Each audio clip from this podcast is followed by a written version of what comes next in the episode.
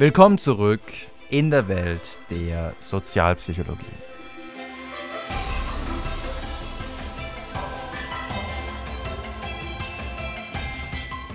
Attraktiv, also unschuldig.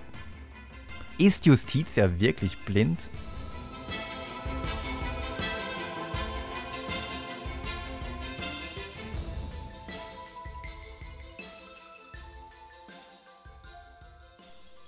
Vor dem Gesetz sind alle gleich. Justitia ist blind, ergo unparteilich.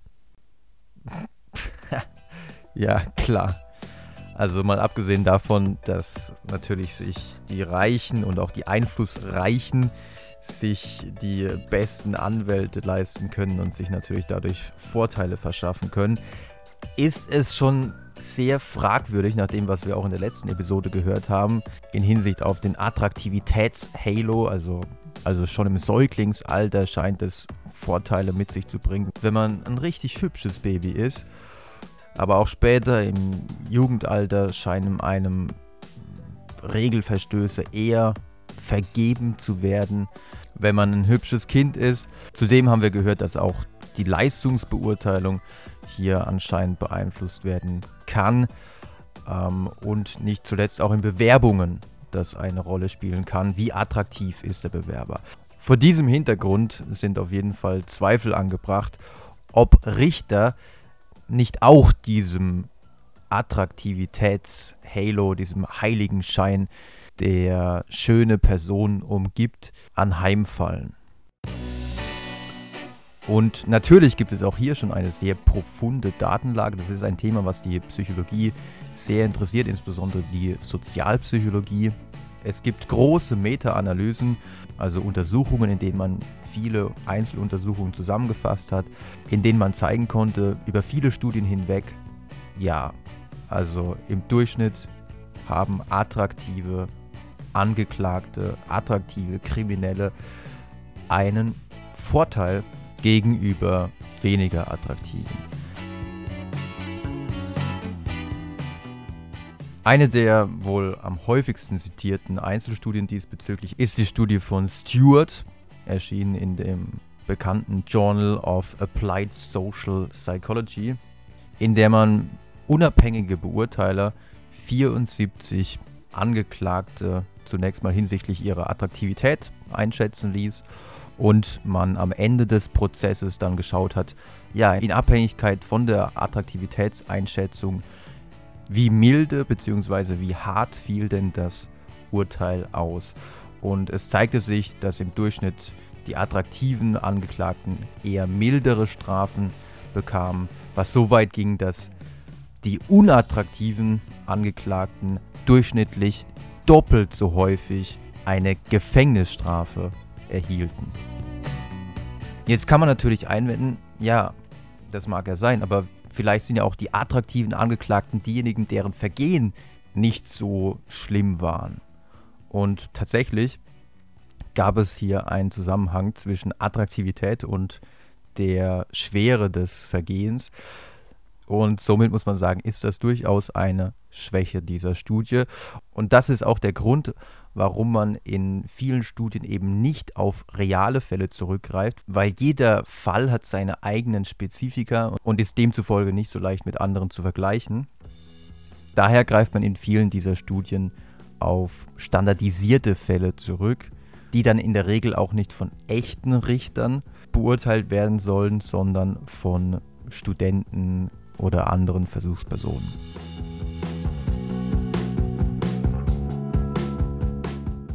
Eine dieser Studien ist der Namensgeber dieser Episode. Sie trägt den Titel Is Justice Really Blind? In dieser Studie hat man 91 Versuchspersonen ein Video einer Gerichtsverhandlung gezeigt, in der es um äh, grobe Fahrlässigkeit im Straßenverkehr ging. Und der Fall, wie gesagt, der war standardisiert, es war immer das gleiche. Aber einmal war es so, dass der Angeklagte, also der Unfallverursacher, deutlich attraktiver war als der Ankläger. Ähm, in diesem Falle kamen die Beurteiler im Durchschnitt zu dem Schluss, Ja, der Angeklagte soll eine Summe, einen Schadensersatz von 5.623 Dollar zahlen. Wenn allerdings der Angeklagte nicht so attraktiv war und weniger attraktiv war als der Ankläger, dann fiel die Summe, die zu entrichten war, deutlich höher aus. Und zwar wurde jetzt im Durchschnitt verlangt, dass über 10.000 Dollar als Schadensersatz zu zahlen seien.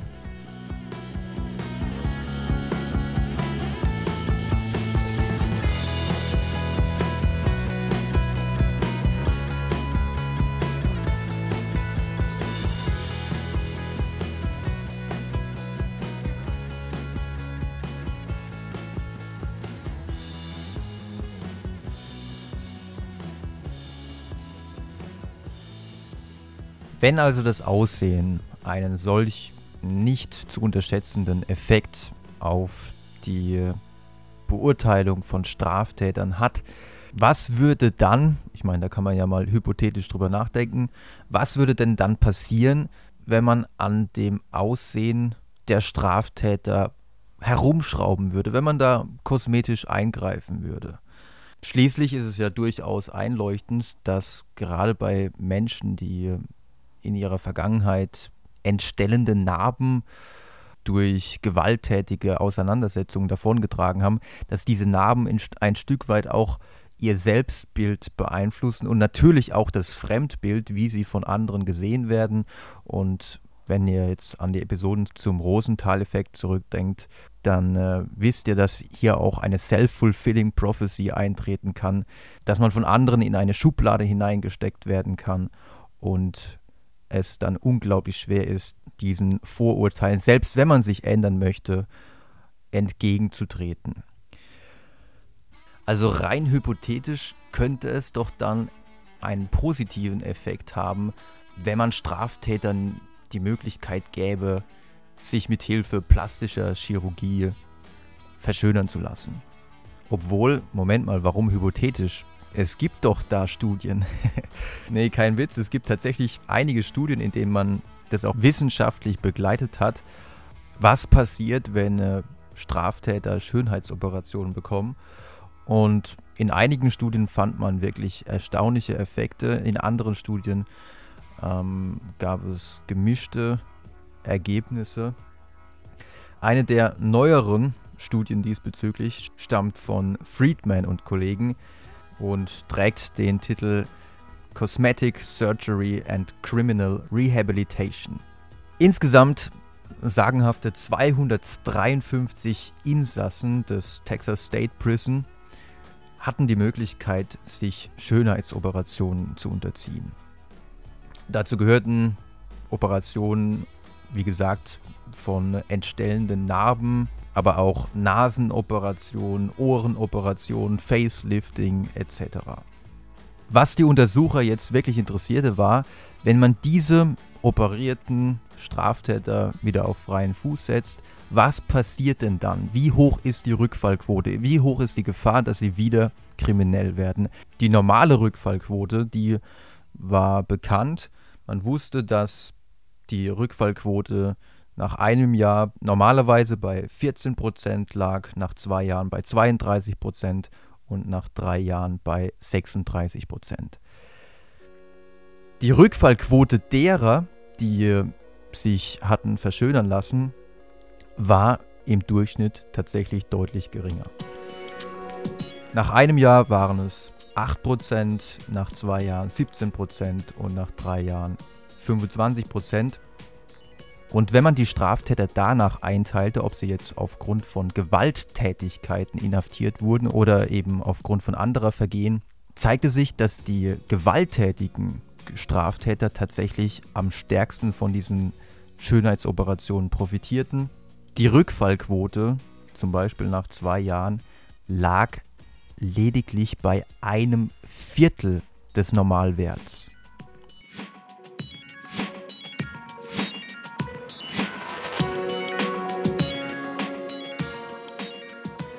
Aufgrund solcher Ergebnisse gehen manche Forscher so weit zu sagen, ja, im Vergleich zu normalen Rehabilitationsmaßnahmen, Therapie, Einzelgespräche, Gespräch, Gespräche über die Zukunft, kann in bestimmten Fällen, insbesondere natürlich dann, wenn das Gesicht des Straftäters wirklich entstellt ist, kann eine Schönheitsoperation deutlich mehr bewirken als jetzt solche traditionellen Rehabilitationsmaßnahmen. Eine Schwäche der Studie, das darf man aber auch nicht vergessen, eine Schwäche der Studie ist, dass es hier keine Randomisierung gab. Also es wäre besser gewesen, wenn man die 253 Versuchspersonen per Zufall auf zwei Bedingungen, ähm, Operation ja, Operation nein, verteilt hätte, dann wäre das methodisch sauberer gewesen. Denn es könnte ja sein, dass diejenigen, die sich für eine Schönheits-OP entscheiden, auch insgesamt einen größeren Veränderungswillen haben und deswegen letzten Endes weniger häufig rückfällig werden. Zudem sollte man jetzt auch noch darüber nachdenken, ob die Straftäter jetzt wirklich weniger Straftaten begangen haben oder ob es vielleicht so ist, dass sie im Grunde genauso kriminell waren wie vorher, aber, und dafür sprechen ja die beiden Studien, die wir eingangs kennengelernt haben, aber ihre Vergehen jetzt nicht mehr so streng beurteilt wurden und sie in Einzelfällen vielleicht sogar gar nicht verurteilt wurden. Also es könnte ja sein, dass wenn sie nun vor den Richter geführt wurden, aufgrund ihres schöneren Äußeren, sie jetzt bessere Chancen hatten als zuvor. Wobei man natürlich sagen muss, dass dadurch nicht der ganze Effekt erklärt werden kann.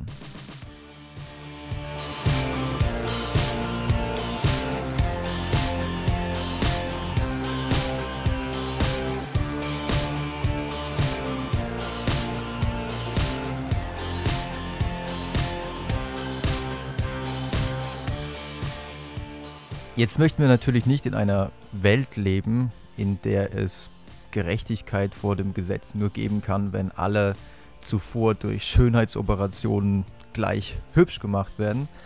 Deswegen stellt sich die Frage, was kann man denn tun? Was können denn Richter tun? Was können denn Menschen tun, die sich in wichtigen Entscheidungspositionen befinden, um gerechte Urteile zu fällen? Und eine Studie, die diesbezüglich einen interessanten Hinweis liefert, ist die Studie von Partry, erschienen 2008, in der 122 Versuchspersonen ein kniffliger Rechtsfall vorgelegt wurde. Also sie erhielten eine Fallbeschreibung, in der eine Frau einen bewaffneten Überfall auf ein Geschäft durchgeführt haben soll ob sie es wirklich war, konnte man anhand der Fallbeschreibung nicht abschließend klären, wie das natürlich auch im normalen Rechtsfall häufig nicht möglich ist. Für ihre Schuld sprach, dass sie ein Tattoo an der Hand hatte, was angeblich von einer Zeugin wiedererkannt wurde. Gegen ihre Schuld sprach, dass sie ähm, zur Tatzeit angeblich 75 Meilen entfernt in einem Motel gewesen sein soll. Alle 122 Versuchspersonen erhielten die gleiche Fallbeschreibung, nur mit dem Unterschied, dass einmal ein Bild einer attraktiven Täterin zu sehen war und in einem anderen Fall eben ein Bild einer weniger attraktiven Täterin. Aber es gab nicht nur einen Unterschied hinsichtlich des Bildes, sondern es gab auch noch eine Variation hinsichtlich der Möglichkeit, sich mit anderen Urteilern zu besprechen, sich zu beraten. Und in den Ergebnissen zeigt sich dann erwartungsgemäß, wenn die Beurteiler sich nicht austauschten, den Fall nicht diskutierten, dann gab es erwartungsgemäß die Beobachtung, die attraktive Täterin erhielt ein milderes Urteil. Wurde der Fall allerdings durchdiskutiert, dann gab es diesen Effekt nicht mehr. Das heißt, wenn es die Möglichkeit zur Reflexion gibt, wenn man sich weniger von der oberflächlichen Wahrnehmung leiten lässt und wirklich nochmal die Pro- und Kontra-Argumente durchgeht, dann scheinen Urteile weniger unter dem Einfluss des Attraktivitätshalos zu stehen.